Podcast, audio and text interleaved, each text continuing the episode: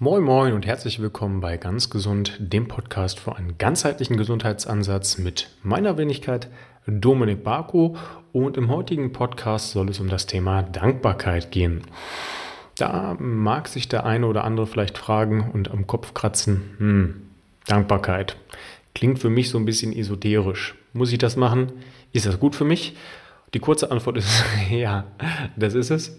Ähm, ich selbst war da so ein bisschen skeptisch gegenüber und bin auch kein riesiger Fan von manchen Ansätzen, die dann einfach so pauschal angehend sagen, ja, es muss immer alles positiv sein, du bist gut so wie du bist und alles ist toll und sei doch für alles dankbar. Funktioniert so meistens nicht. Mm, es gibt aber tatsächlich verschiedene Praxen der Dankbarkeit, die man anwenden kann und denen auch wissenschaftlich nachweisbar Strukturen im medialen präfrontalen Kortex, also in dem Bereich des Gehirns ähm, ansetzen, den wir dann auch über die Neuroplastizität, also die Veränderbarkeit des Gehirns ummodellieren können und unser Gehirn sozusagen zum positiven Denken ummodellieren können. Gleichzeitig gibt es Wissenschaft und Evidenz, die zeigt, dass wir durch Dankbarkeitspraxen besser schlafen können und sogar Entzündungsbiomarker im Blut nachweislich reduzieren können. Und das Ganze nur, indem wir anders über Sachverhalte nachdenken, die sowieso passieren. Also eigentlich gar nichts an der Umgebung verändern, sondern nur in uns drin. Und deswegen ist das eine sehr, sehr schöne Sache, eine sehr nachhaltige Sache und eine auch sehr, sehr erfüllende Tätigkeit. Im heutigen Podcast werde ich deswegen im Wesentlichen darauf eingehen, wieso uns das Ganze so schwer fällt, wenn es doch eigentlich so einfach sein sollte und so viele Vorteile mit sich bringt und auch, wie wir das Ganze trainieren können. Viel Spaß dabei.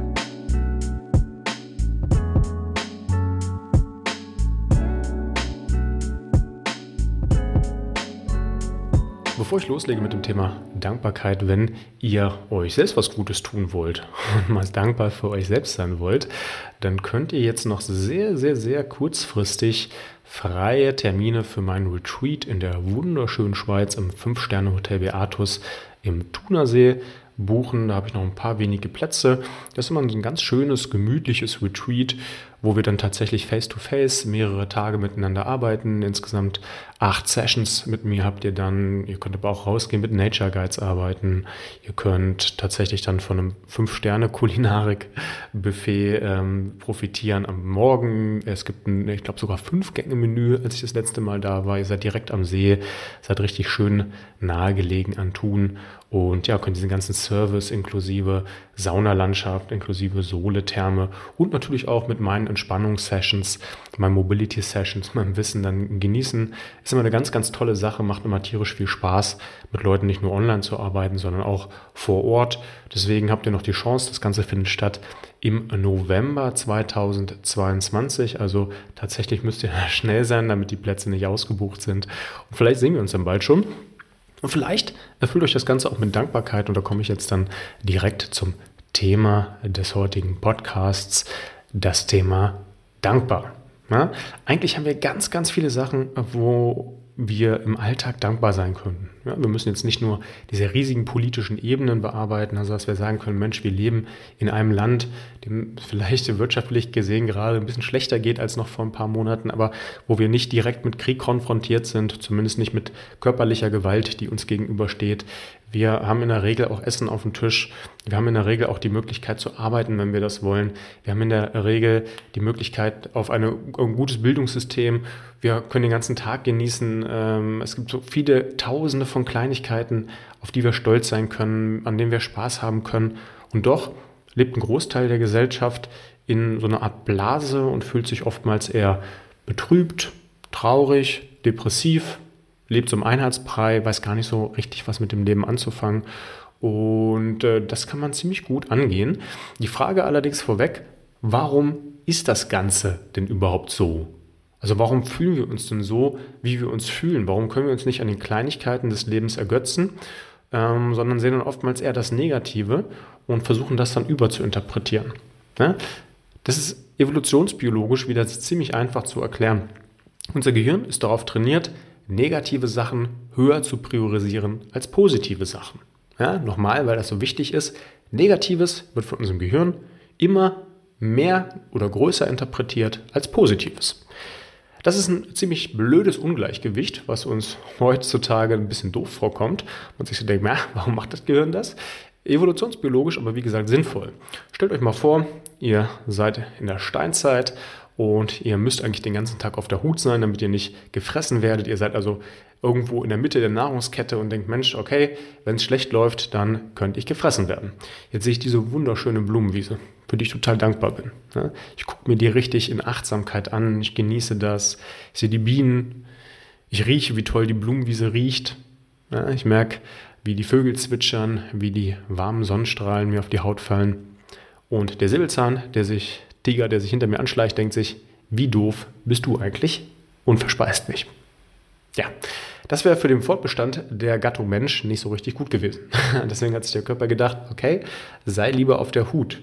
Versuch lieber Gefahren groß wahrzunehmen, ja, damit du halt nicht gefressen wirst, damit du nicht verstirbst. So einfach ist das Ganze. Gleichzeitig fällt es uns oft schwierig, Dankbarkeit zu zeigen, weil wir in diesem gestressten Alltag es verlernt haben, achtsam zu sein. Also auch mal wieder zurück zur Basis zu kommen, in uns reinzufühlen und so die kleinen Dinge des Alltags wahrzunehmen. Und ein ganz gutes Beispiel dafür ist, finde ich, das kenne ich noch von früher, als ich noch im Büro gearbeitet habe, der Weg mit dem Auto nach Hause. Ja, ich habe mich ins Auto gesetzt und ich war dann irgendwann zu Hause. Was dazwischen passiert ist, weiß ich eigentlich gar nicht mehr. Diese halbe Stunde, die ich im Auto verbracht habe, die kann ich eigentlich kaum noch rekonstruieren dann im Nachgang. Ich weiß nicht. An wie vielen Ampeln stand ich? Ich weiß nicht. An was für Leuten bin ich vorbeigefahren? Ich weiß nicht. Wen habe ich vielleicht gesehen? Was hat sich in der Umgebung getan? Ja? Das liegt einfach daran, dass wir ständig permanent abgelenkt sind und dass wir es kaum noch schaffen, uns in der heutigen Welt zu fokussieren. Das hat ganz viele Gründe. Das hat was damit zu tun, wie wir uns täglich konditionieren. Das hat was mit dem, der schneller werdenden Gesellschaft zu tun. Das hat was mit unserem Handykonsum zu tun, mit dem ständigen äh, äh Digital Detox, dem wir nicht ausgesetzt sind, sondern diesen ständigen Beschallung, dem ständigen Blaulicht, äh, den, den kleinen, schnelllebigen Contents, die wir uns angucken. Ja? Und so sind wir eigentlich den ganzen Tag gepolt, dass wir quasi wie in so einem Hamsterrad die ganze Zeit dahin rennen und eigentlich kaum noch ins Fühlen kommen, kaum noch in der Lage sind, ganz feinfühlig Dinge und Momente wahrzunehmen und dann auch die achtsamen Momente nicht. Ja? Also wir haben sowohl diese evolutionsbiologische Komponente und erschwerend halt hinzu kommt einfach noch die gesellschaftliche Konstruktion, so wie sie heute ist. Ob sie gut ist oder schlecht ist, das sei mal hingestellt, aber sie ist, wie sie ist. Und das führt zu ganz vielen Leuten dazu, dass sie halt kaum Dankbarkeit erspüren können. Darüber hinaus wird das Thema Dankbarkeit relativ häufig missinterpretiert. Also ganz häufig wird gesagt, man muss dankbar sein für die Themen, die ich beispielsweise vorhin genannt habe. Ich bin nicht im Krieg, ja, ich habe Essen auf dem Tisch. Aber das funktioniert auf dieser großen, auf diesen riesigen Ebene bei ganz vielen Leuten einfach nicht. Das führt zu keiner Resonanz weil man im Zweifel das Gegenteil nie erlebt hat.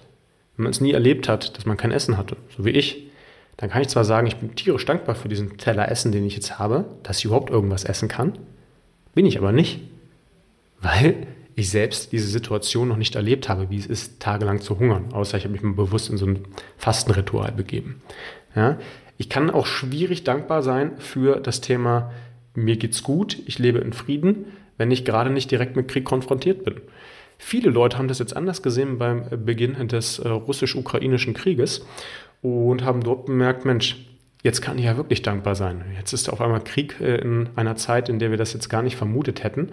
Und auf einmal haben die Leute Dankbarkeit für etwas verspürt, wo sie Tage vorher noch keine Dankbarkeit für verspürt haben. Ja, weil da direkte Konfrontation war.